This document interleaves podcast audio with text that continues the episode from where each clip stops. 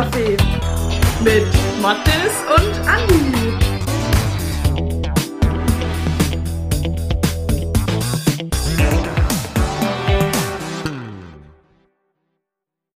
Herzlich willkommen im Inklusionscafé in der Perle von Unterfranken. Würzburg am Main. Oder von ganz Franken, von ganz Bayern eigentlich. Genau, herzlich willkommen, dass ihr wieder eingeschaltet habt. Heute wollen wir ein bisschen über den zweiten Teil von Inklusion mit euch reden. Genau, ich freue mich auch, dass ihr dabei seid. Beziehungsweise heute ist der Teil 2 Heute von ist Teil schulischer 2, Inklusion. ja. Beziehungsweise es geht darum, wie wir europaweit Inklusion leben oder auch die schulische Inklusion und welche Erfahrungen wir persönlich schon mal damit gemacht haben. Also jetzt nicht nur europaweit, sondern auch in Deutschland in unserem Kontext. Und als Bonus haben wir für euch heute nochmal ein kleines Interview vorbereitet. Genau, wir haben die Laura zu Gast. Wir haben schon mit ihr vor ein paar Wochen gesprochen, tatsächlich. Denn heute leider die Folge 2 kommt ein bisschen später als geplant, aber leider hat auch bei uns das Semester wieder begonnen und wir hatten einiges zu erledigen. Deswegen seid uns nicht böse, wenn jetzt auch im Sommer gegebenenfalls mal eine Woche Pause dazwischen ist, aber wir informieren euch da natürlich. Wir schieben es einfach mal auf die Corona-Pandemie an dieser Stelle. Genau, wir sind auch wieder, falls ihr es vielleicht schon bemerkt habt, gerade mal wieder live da.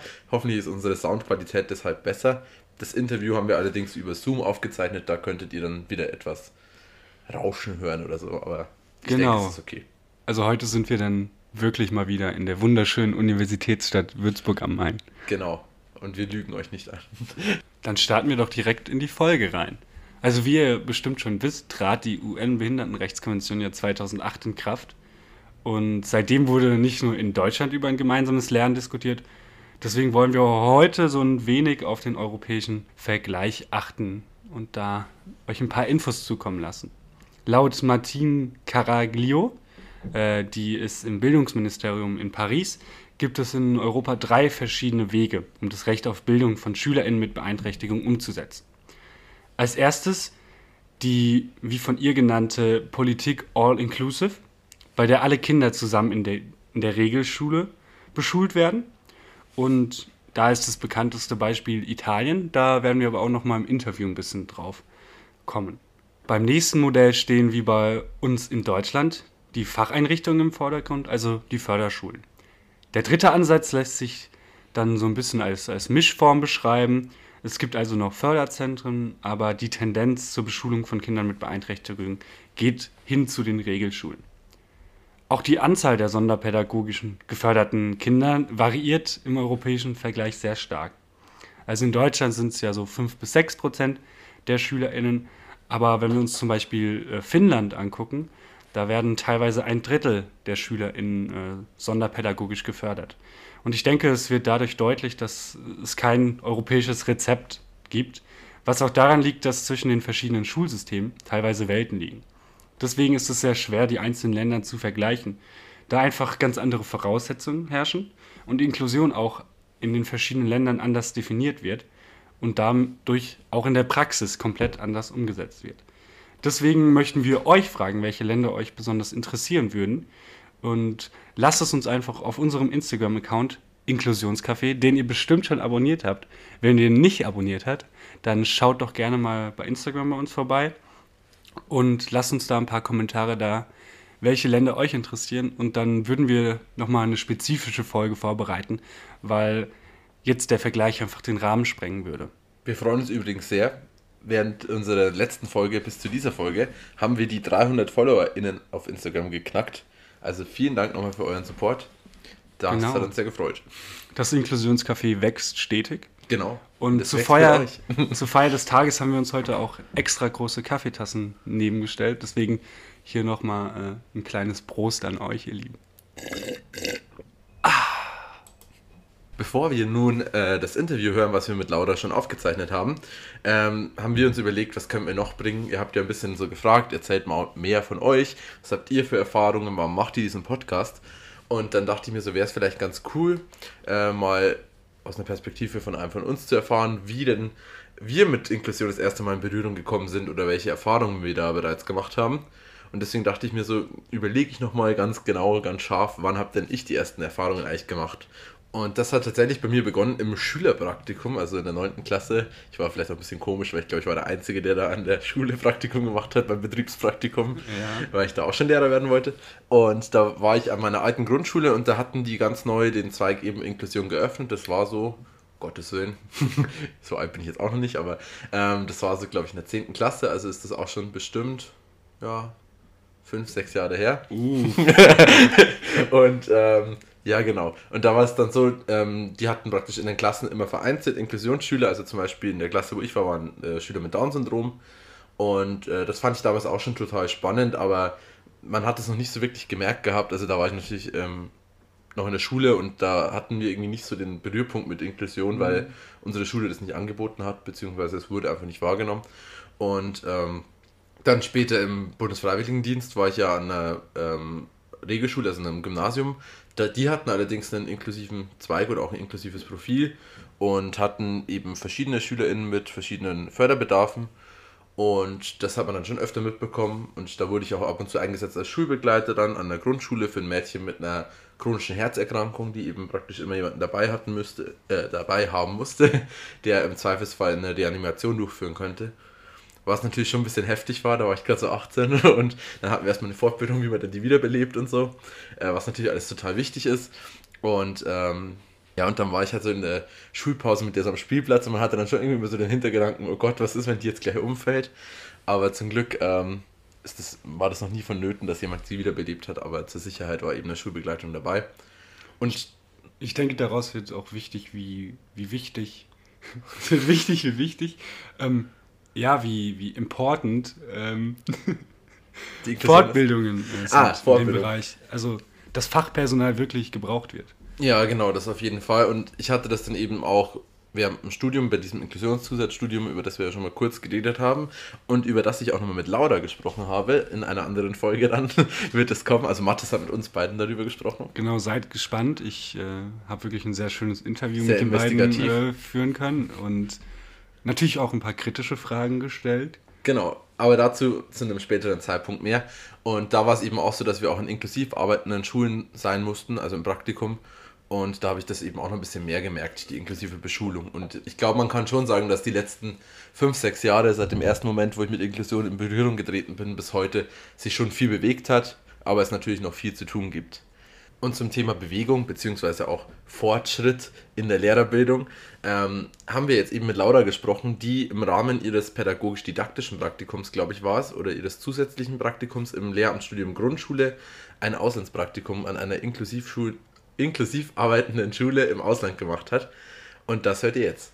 Äh, ich möchte hier auch nochmal zu Protokoll geben, dass Andreas trotz seines Alters doch noch relativ jung geblieben ist. Danke, das freut mich was. Und jetzt das Interview. Nachdem ihr jetzt ja ein bisschen was über die Möglichkeiten von inklusiver Beschulung gehört habt von uns, wollen wir nun den Fokus ein bisschen auf die Praxis legen. Und dazu haben wir uns die Laura eingeladen. Die hat nämlich schon einige Erfahrungen gesammelt. Genau, Laura, schön, dass du heute bei uns bist. Wir freuen uns sehr, dass es geklappt hat. Vielleicht magst du dich mal ganz kurz vorstellen. Hallo, ich freue mich auch sehr bei euch zu sein im schönen Inklusionscafé. Ich heiße Laura, ich bin 24 Jahre alt und studiere an der Uni Regensburg Grundschullehramt. Okay, sehr cool. Und welche Erfahrungen hast du mit Inklusion gemacht? Also wir wollen ja heute ein bisschen was auf die Praxis legen. Man muss vielleicht dazu sagen, wir zwei kennen uns. Ja, genau. Sind wir auch dazu gekommen, denn wir haben zusammen dieses Zusatzstudium Inklusion ähm, studiert über das ja. wir mal in einer anderen Folge noch reden werden. Und ähm, vielleicht magst du ein bisschen was berichten, welche Erfahrungen du eben mit Inklusion in der Praxis gemacht hast, in diesem Fall ja im Ausland sogar. Ja, also einerseits eben Erfahrung über das Zusatzstudium für Inklusion, wo wir uns beide herkennen. Und andererseits war ich in Brixen im Auslandspraktikum, das auch über die Uni Regensburg organisiert wurde, über die Grundschulpädagogik. Und ähm, ja, in Brixen, da ist die Inklusion schon umgesetzt worden im Schulsystem und da konnte man natürlich dann live beobachten, wie das alles aussehen könnte und wie das dann vonstatten geht. Das war super interessant und Und Ja. wieso bist du direkt, also wieso Italien? Weil das einfach angeboten wurde von der Uni oder weil dich das einfach interessiert hatte? Ähm, ja, also ich war auf der Suche nach einer coolen Möglichkeit, das Praktikum vielleicht auch noch im Ausland machen zu können. Und bei uns an der Uni werden jetzt tatsächlich viele Länder angeboten.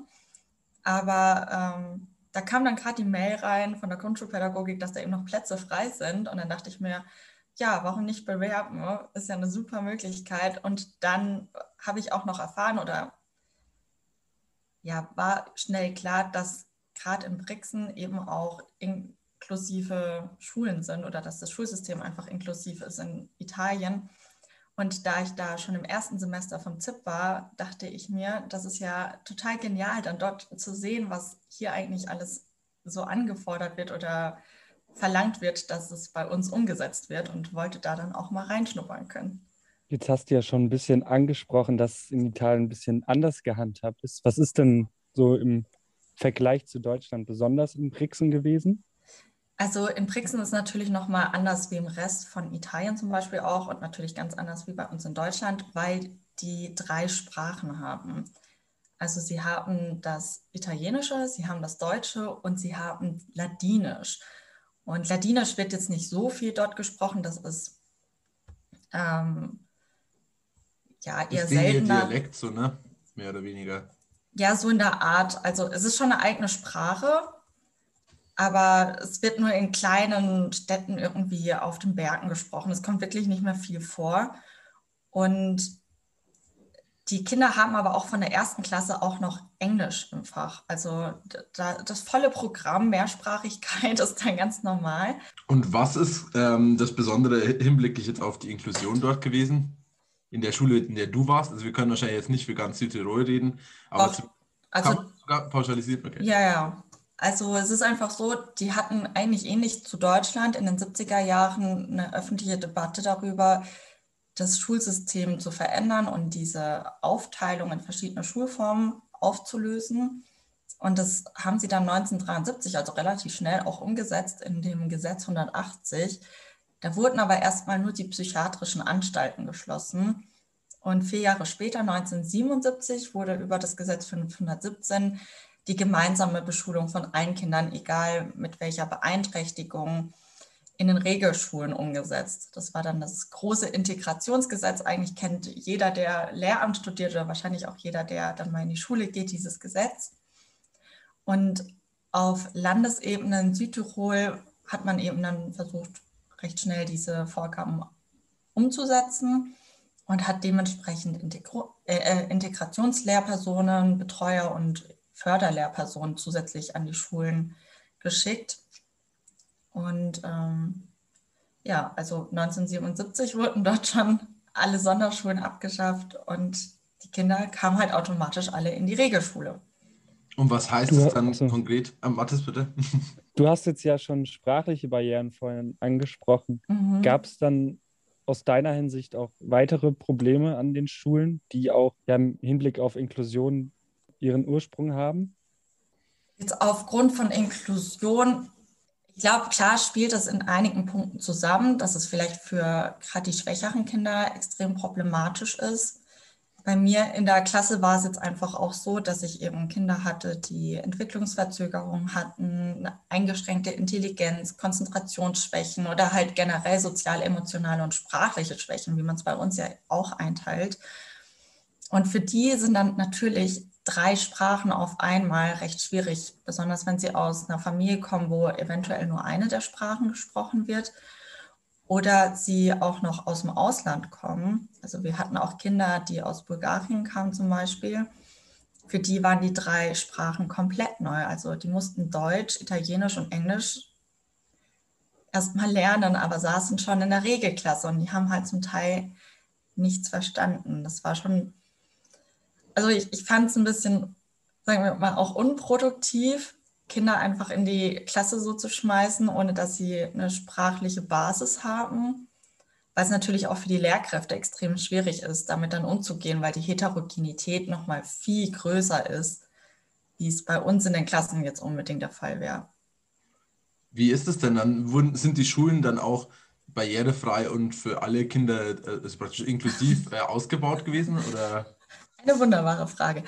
Äh, nein, also so wie man sich das bei uns vorstellt oder vielleicht aus einem Förderzentrum kennt, wie ich es jetzt hier in Regensburg erlebt habe an meiner Praktikumsschule von dem Zusatzstudium für Inklusion, das war jetzt so nicht der Fall. Also es gab einen Aufzug, aber dass der immer funktioniert, ist jetzt nicht gegeben und die Lehrkräfte dürfen nicht mit den Schülern in diesem Aufzug fahren, das ist irgendeine Bestimmung, sondern nur die Schulhelfer, die es an diesen Schulen immer gibt. Also die haben Schulhelfer, nicht den einen Hausmeister. Und die eine von denen hat einfach gemeint, ja, sie äh, hat Platzangst und sie möchte nicht mit dem Ding fahren. Und als dann ein Kind zum Beispiel mit Krücken zurück in die Schule kam, musste die Klassenlehrerin, damit dieses Kind wieder nach der Schule runterkommt, es echt huckepack drei Stockwerke nach unten schleppen. Und das hat man halt an manchen Schulen. Andere haben überhaupt keinen Aufzug. Wenn dann ein Kind mit Rollstuhl kommt, dann ist es darauf angewiesen, dass die Mitschüler es eventuell hochtragen oder eben ein paar Erwachsene, die da sind. Also die Voraussetzungen, wie man sie bei uns jetzt erwarten würde, dass man inklusiv beschulen kann, die sind nicht in den Regelschulen umgesetzt worden. Es war wirklich so ein bisschen von heute auf morgen hieß es, wir machen jetzt inklusive Schule, wir schaffen alle anderen Schulformen ab, es gibt nur noch die Regelschule. Und das hat sich aber bis heute irgendwie nicht so ganz ausgependelt, was vielleicht auch daran liegen kann, dass in den 2000er Jahren gab es dann, oder ab den 2000er Jahren gab es viele Haushaltskürzungen in Italien generell. Und dadurch sind dann auch schon nur die Anforderungen an die Lehrkräfte allein gestiegen und dass dann Schulgebäude nochmal passend ausgebaut werden, wenn sie nicht noch einen privaten Träger haben. Das war halt gar nicht mehr drin oder wurde so nicht mehr anvisiert, sagen wir es mal so. Wir können also quasi sagen, dass es viele strukturelle Probleme in, in Italien im Hinblick auf Inklusion gibt. Würdest du trotzdem sagen, dass du auch positive Erfahrungen gesammelt hast? Ja, auf jeden Fall. Also was man auch total gemerkt hat, das ist, dass die Kinder diejenigen, die Beeinträchtigungen haben oder wie man im Brixen sagt, andere Bedürfnisse, die, äh, die nehmen sie auch wirklich so an. Es ist ein bisschen schwierig, aber sie kennen es nicht anders. Also die haben vom Kindergarten auf immer alle Kinder zusammen und sie wissen einfach, es gibt welche, die haben vielleicht da ein bisschen Schwierigkeiten dort oder wenn jemand wirklich eine starke ähm, Behinderung hat, ob jetzt körperlich oder geistig, dann wissen sie schon auch irgendwann, wie sie mit dem umgehen sollen oder sie schließen das Kind auch nicht komplett aus. Ich hatte super Erfahrung in meiner eigenen Stunde. Ich hatte eine Sportstunde gehalten und das eine Kind hatte Epilepsie und ich wusste einfach gar nicht, wie ich das überhaupt mit in, diesen, in diese Sportstunde mit einbringen soll, weil der Junge, der hat schon immer das gemacht, worauf er dann eventuell gerade mehr Lust hatte, obwohl er auch eine Rundumbetreuung hatte, sage ich mal so, und die ihm eigentlich immer helfen sollte, dann die Sachen mitzumachen. Und ich hatte ihn dann gar nicht so eingeplant in äh, die Gruppen, dass er da jetzt wirklich immer mitgehen muss. Und dann war es aber so, dass ein, zwei Mädchen sich mit ihm in eine Gruppe gesetzt haben und dann alle Stationen mit ihm durchgearbeitet haben. Und das hat mich richtig beeindruckt, weil ich einfach irgendwie erstmal selber gar nicht davon ausgegangen bin, dass es funktionieren würde. Und die haben sich ihn einfach geschnappt und gesagt, komm, wir machen das. Und es war richtig schön. Der ist auch total aufgeblüht, als wir am Wandertag unterwegs waren und ist die ganzen fünf Stunden, die bei denen äh, quasi ein Spaziergang sind. Für mich war es eine Wanderung. Wir sind über Stock und Stein und Matsch und in die Höhe. Ja, die ist er mitgelaufen, ohne Probleme. Der hat sich so gefreut. Und das waren wirklich schöne Momente, das zu sehen. Auch wenn du normal dann unterwegs bist, dort, wo die Jugendlichen sind, die dürfen recht früh in den Club. Also wir haben es geschafft, obwohl Brixen nicht besonders groß ist, auch mal in den Club zu gehen und haben uns gewundert, warum die 16-Jährigen da so lange sein dürfen. Ja, die werden nicht um 0 Uhr rausgeschmissen. Aber da war dann auch eine Gruppe und die hatten eine Freundin mitgenommen, die im Rollstuhl saß. Und es war überhaupt kein Ding. Die hat niemand überrannt oder ihr den Weg versperrt. Jeder ist einfach aus dem Weg nicht gegangen und das war einfach für alle normal. Also es war nicht die Besonderheit, die jemand anstarrt oder noch mehr behindert, sage ich mal. Würdest du dann sagen, dass die inklusive Beschulung da durchaus schon auch Früchte trägt, auch wenn man Ja. wahrscheinlich, auch wenn sie ausbaufähig wäre, zumindest in ihrer Umsetzung? Also es trägt auf jeden Fall Früchte in der Hinsicht, dass eine Behinderung in irgendeiner Form zu haben oder einfach ähm, andere Bedürfnisse zu haben, normal ist. Also es ist jetzt nicht so, dass das irgendwie groß in den Fokus gesetzt wird. Was ich schade finde, ist, dass die Kinder nicht so auf ihrer Ebene wirklich gefördert werden. Also das, so wie es zum Beispiel irgendwo in Flyern zu finden ist oder auf einer Schulhomepage oder wie man es auch gern bei uns dann irgendwie auf der Kultusministeriumsseite liest. Das findet man einfach nicht in der Schule, weil sie, glaube ich, weder die Mittel haben noch das Personal, um das wirklich so hinzukriegen, jedes Kind auf seiner Stufe differenziert zu behandeln, von ihm aus äh, dann wirklich die Förderpläne, die es gibt, umzusetzen. Es gibt zwar auch so äh, Räume, die wirklich schön gestaltet sind, in denen Differenzierung stattfinden kann, aber ich habe es jetzt in der Zeit, wo ich dort war, recht selten erlebt. Okay. Und also es war jetzt auf jeden Fall ultra spannend zu hören, wie Inklusion außerhalb von Deutschland gehandhabt wird, weil wir hatten bis jetzt ja nur die Perspektive in Deutschland und dann ja noch ein bisschen generell nur auf die EU bezogen. Oh, jetzt ist die Verbindung schlecht. Oh, also deswegen auf jeden Fall schon mal danke, dass du heute gekommen bist. Jetzt noch als abschließende Frage, würdest du ein Praktikum außerhalb Deutschlands in der inklusiven Schule für Lehramtsstudierende weiterempfehlen? Ja, auf jeden Fall. Also es ist wahnsinnig interessant und total schön, das einfach mal miterleben zu können. Zwar hat man auch viele Erfahrungen, wo man sagt, okay, das ist jetzt, würde würd ich mir jetzt nicht so wünschen, dass es in Deutschland eins zu eins so umgesetzt wird. Besonders wenn man sehr starke Kinder sieht, die ähm, ja irgendwie da sitzen und gar nicht mehr wissen, was sie machen sollen und die halbe Stunde dann irgendwie ratschen, weil sie kein Lernangebot mehr haben, sag ich mal so, weil der Fokus wirklich sehr stark auf den schwächeren Kindern liegt. Aber der Gedanke und dass man einfach mal sagt, okay, wir wollen das und wir setzen es jetzt einfach mal um, das finde ich schon cool, weil es wird immer Herausforderungen geben, die man dann noch irgendwie umsetzen muss. Und Sie haben ja auch erstmal das Ganze als Integrationsgesetz angesehen oder so benannt. Und ich finde, bei uns geht man, wenn man den Schritt dann geht, irgendwie einen Ticken zu schnell, weil bei uns will man ja immer gleich schon von Inklusion sprechen. Aber es bedarf vielleicht auch erstmal einer Integrationsphase, die richtig umgesetzt werden muss, meine Meinung, um dann funktionierende Inklusion an unseren Schulen leben zu können. Und ansonsten ist natürlich auch noch die Auslandserfahrung sehr schön. In Brixen gibt es wunderbares Essen, tolle Berge und das Wetter ist einfach immer schön. so war es zumindest in meinen Wochen. Und du kannst immer noch ein bisschen rumfahren und hast fast so ein bisschen Urlaub nebenbei. Also es ist auf jeden Fall schön, auch noch mal was anderes zu erleben, wie die Schulen, die wir hier haben, wobei es hier natürlich auch immer noch Schulformen gibt, in die man nicht reingeschnuppert hat und die sich bestimmt auch lohnen, mal reinzuschauen. Gut, dann vielen herzlichen Dank für das Interview, Laura. Danke Dankeschön. So, nachdem wir jetzt halt so schön mit Laura über ihr Praktikum reden konnten und sie uns davon wirklich toll berichtet hatte. Ähm, Nochmal an dieser Stelle vielen lieben Dank, Laura. Ja, danke Laura und wir werden Wir werden dich auf jeden hören. Fall in unserem Instagram-Account verlinken, dass du auch Genau, der Fame ist dir Genau. gewiss. Apropos Instagram. Oh, was eine Überleitung. ja. Ja, folgt uns da gerne. Teilt uns mit euren FreundInnen, mit euren Omis und Opis, mit euren ArbeitskollegInnen, Mit euren Eltern. mit euren Lehrern. Lehrern, mit euren ÄrztInnen, die sind in der jetzigen Zeit ja besonders wichtig. Teilt uns einfach mit ein. Wir freuen uns sehr, wenn ihr wieder bei der nächsten Folge dabei seid. Und wir Mhm. Genau. können jetzt schon teasern, dass es eine Spezialfolge wird, die zum Internationalen Protesttag der Inklusion rauskommen wird am 5. Mai. Genau, wir sind da nämlich auch dabei.